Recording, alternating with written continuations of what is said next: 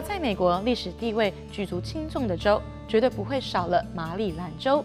这里属于美国中大西洋地区，早期也是北美十三的殖民地之一。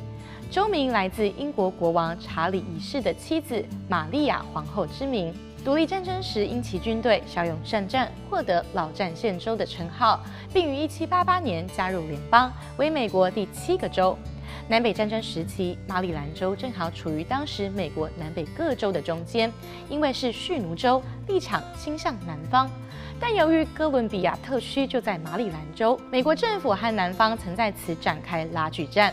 战争过后，马里兰州迅速发展，其中运输业为州内最重要的经济来源，以巴尔的摩港为中心，运输原材料和大宗货物至附近的工厂和美国中西部。因为临近哥伦比亚特区，州内第二大产业便是联邦政府的相关部门，包含数十间联邦机构及军用设施。被雇佣为公务员的居民为全美之冠。临海的切萨皮克湾水产渔业十分发达，主要捕捞蓝蟹、牡蛎、飞鱼等等。也因为土地肥沃，加上高度城市化，州内农业以畜牧业和蔬果种植为主。马里兰州面积不大，但是人口却很兴旺。二零二零年人口普查结果，该州有高达六百一十七万居民。值得注意的是，二零一八年的马里兰州中等家庭平均年收入为七万五千八百美元，是美国收入最高的州。除了富裕，马里兰州也被视为美国宗教自由的发源地。殖民时期，巴尔的摩男爵在此创建庇护所，收留受到英国压迫的天主教徒。时至今日，州内仍有不少天主教堂。巴尔的摩是马里兰州的最大城市，融合了自然美景和人文历史。这里有不少值得一游的景点。美国国歌《星条旗永不落》（Star Spangled Banner） 就是在此诞生。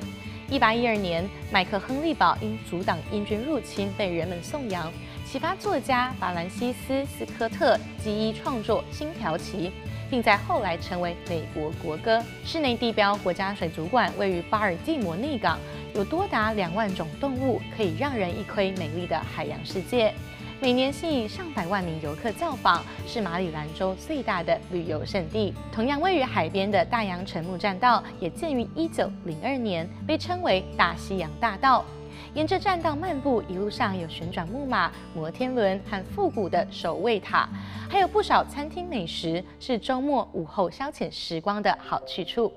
娱乐之外，马里兰州还有一个无法忽略的景点——安蒂特姆国家战场。这里是南北战争最重要的交火地点，有两万三千名士兵参与战斗。至今，场上仍保留当时作战用的巨马和炮弹，纪念那些战死的战兵。相信疫情期间，大家听过不少来自约翰斯霍普金斯大学关于疫情的报告。这所举世闻名的高等学府，就是位于马里兰州。一八七六年，由慈善家约翰斯·霍普金斯捐出遗产建立，采用德国海德堡大学的研究所概念，是美国第一所研究型大学，也是美洲大学协会创始会员之一，在医学、公共卫生、生物、历史等领域都十分优秀。US News 二零二一年综合大学排名中位列第十名。此外，马里兰州大学系统也是美国著名的公立研究型大学，尤其以理工商科闻名。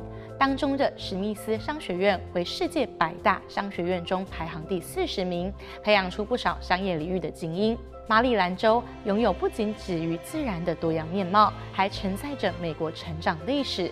想要更深入了解这个地方，就提上行李，赶紧出发吧！